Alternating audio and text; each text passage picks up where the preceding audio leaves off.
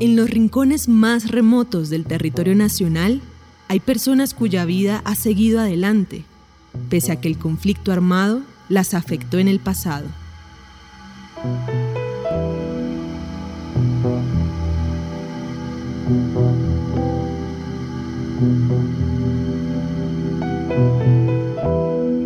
Desde que llegó a Mitú a finales de 1996, el patrullero de la policía Omar Barrera empezó a sentir la presencia del Frente Primero de las FARC. El primero de noviembre del 98, la amenaza se concretó. Pues realmente siempre estuvieron muy cerca a nosotros. El tiempo que yo estuve, ellos nos atacaron dos veces. Eh, fueron como hostigamientos a la estación. Nos asesinaron algunos compañeros. También hubo algunas granadas que arrojaron cerca de la estación. Eh, nosotros ya estábamos avisados de que la guerrilla iba para el pueblo. Eh, la gente del pueblo, algunos, tenía compañeros que eran indígenas, que eran patrulleros y los familiares de ellos que vivían en las veredas río arriba, habían mandado la razón. Pilas que va la guerrilla bajando, son bastantes, llevan cilindros. Pues empezaron ráfagas de fusil, de ametralladora. Aproximadamente a las 6 de la mañana empezaron ya a tirar los cilindros bomba, que son cilindros de gas propano que ellos preparan una carga con metralla y explosivos y nos lanzaban a la estación. La Coalición Internacional de Sitios de Conciencia y Javeriana Estéreo Bogotá presentan la serie radial 50 vidas. El capítulo de hoy, contarles a los muchachos. Eh, mi nombre es Omar Barrera, yo nací aquí en el departamento del Meta, en el municipio de Restrepo, y actualmente tengo 45 años. Su primera asignación como patrullero de la policía fue en Mitú, la capital del Baupés, en el suroriente de Colombia. Habían compañeros que eran del interior, cuando nos dijeron, no, quedan para Mitú, no sabían dónde quedaba Mitú como le pasó hace poco a un candidato presidencial que no sabía dónde quedaba Puerto Carreño Bichada.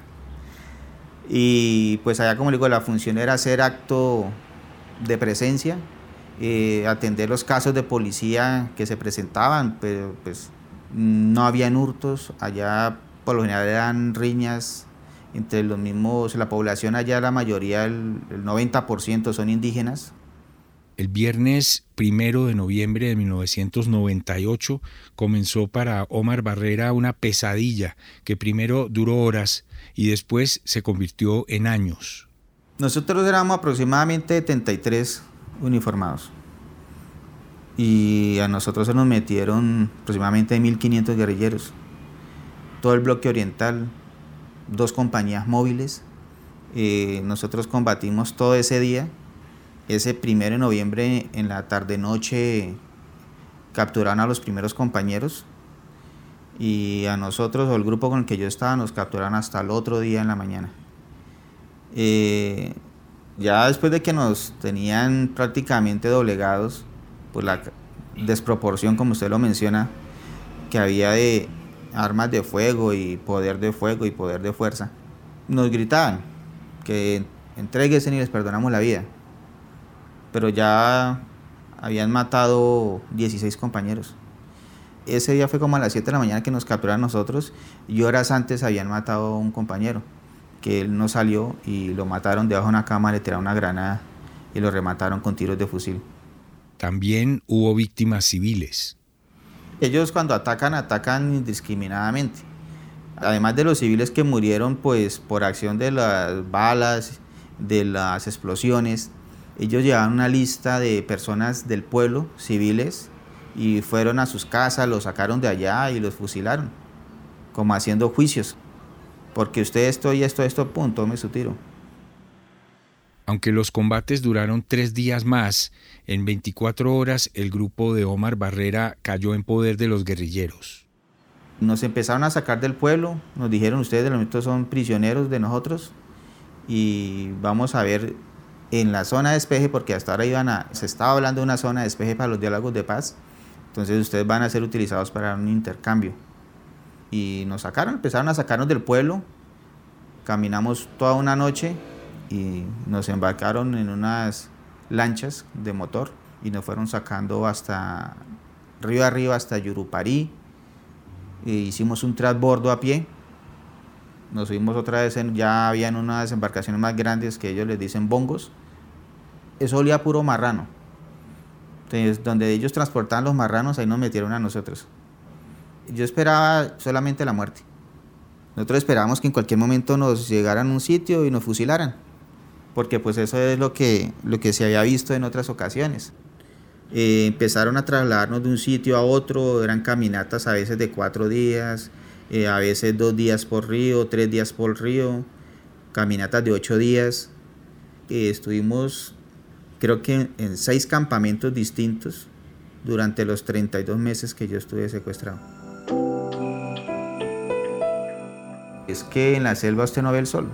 Se ve claro el, de día, pero usted no ve el sol para ver las estrellas de noche también es difícil porque es que los árboles son altos, son tupidos, entonces los claros que hay son muy pocos. Cuando veíamos claros en la selva era cuando pasábamos por los cultivos de coca. Cuando estábamos caminando, cultivos de coca, entonces ahí se podía usted ver el sol.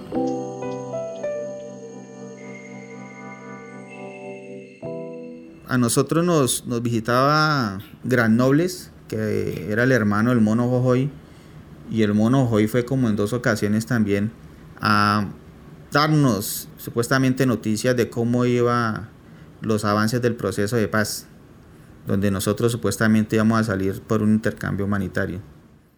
En junio del 2001, las FARC liberaron a los 359 policías y militares de menor rango que tenían secuestrados. El día que, nos dieron, mañana arrancamos, pues todos felices, lleven lo, lo necesario. Nosotros muy contentos, dejamos pues muchas cosas allá, trajimos lo que podíamos cargar. Y ya cuando salimos a las 4 de la mañana, entonces iban sacando a un lado los que tenían mando y para otro lado los que no teníamos mando, que éramos solo patrulleros. Como a las 4 de la tarde cuando llegamos a, hacer el campamento para dormir ahí, en el sitio donde habíamos llegado nos dimos de cuenta que no estaban los mandos de nosotros. No estaba mi coronel Mendieta, el capitán Murillo, el cabo Peña, eh, Pinchao. Ellos no, venían, ellos estaban con otro en el mismo campamento, pero no llegaron al mismo sitio a acampar. Entonces ahí ellos nos dijeron que no, que ellos no venían con otros, que ellos tenían que quedarse un tiempo más. La liberación de los superiores solo se produjo entre siete y nueve años más tarde. Mientras tanto, Omar Barrera regresó a la policía. Estuve trabajando en la vigilancia, estuve trabajando pues en otras especialidades. Ya después me trasladaron a, a Bogotá. En Bogotá también estuve trabajando como carabinero, como guía canino. Estaba trabajando normal, normal, normal. Ya después de un tiempo sí empecé a tener pesadillas. Una junta médica calculó que las cicatrices físicas y el estrés postraumático de Omar Barrera le produjeron una disminución de la capacidad laboral en un 57%. Pues afortunadamente ya tenía 20 años de servicio, entonces pude acceder a la asignación de retiro. Pues en este momento, eso fue en el 2015, en este momento llevo 7 años con asignación de retiro. Pero pues yo no pensaba nunca salir así de la policía. Omar Barrera tiene dos hijos y le ha sido difícil volver a insertarse en el mundo laboral en lo personal, sigue asimilando las duras pruebas que le puso la vida. Me acuerdo ese día que antes de capturarnos, cuando ya escuchamos que mataron al compañero, como le mencioné anteriormente, yo estaba listico para irme cuando Dios quisiera, ya me había arrepentido de mis pecados, ya eh, le había encomendado a Dios, a mi familia, a todo el mundo, y bueno, si me muero acá, me muero tranquilo. Pero pues no se dio, tuvimos una oportunidad más de, de seguir adelante, de seguir viviendo, y pues creo que el, destino mío es poder contarle a esos muchachos que estuvieron en, la escuela cuando yo era instructora, les contaba esas vivencias y darles un sentidos a su vida, bien sea en su vida policial como en su vida personal. O sea, no dejarse llevar por las cosas que a mi forma de ver están hoy en día controlando al mundo, que es como las cosas superficiales.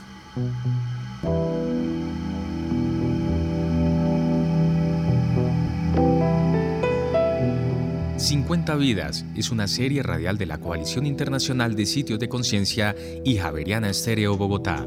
Libreto y dirección José Vicente Arismendi. Grabación de campo Camilo Manchego. Postproducción Laura del Sol Daza. Producción Juan Sebastián Ortiz. Transcripciones Ana María Velázquez. Producción ejecutiva Lina Marcela González y supervisión general Darío Colmenares.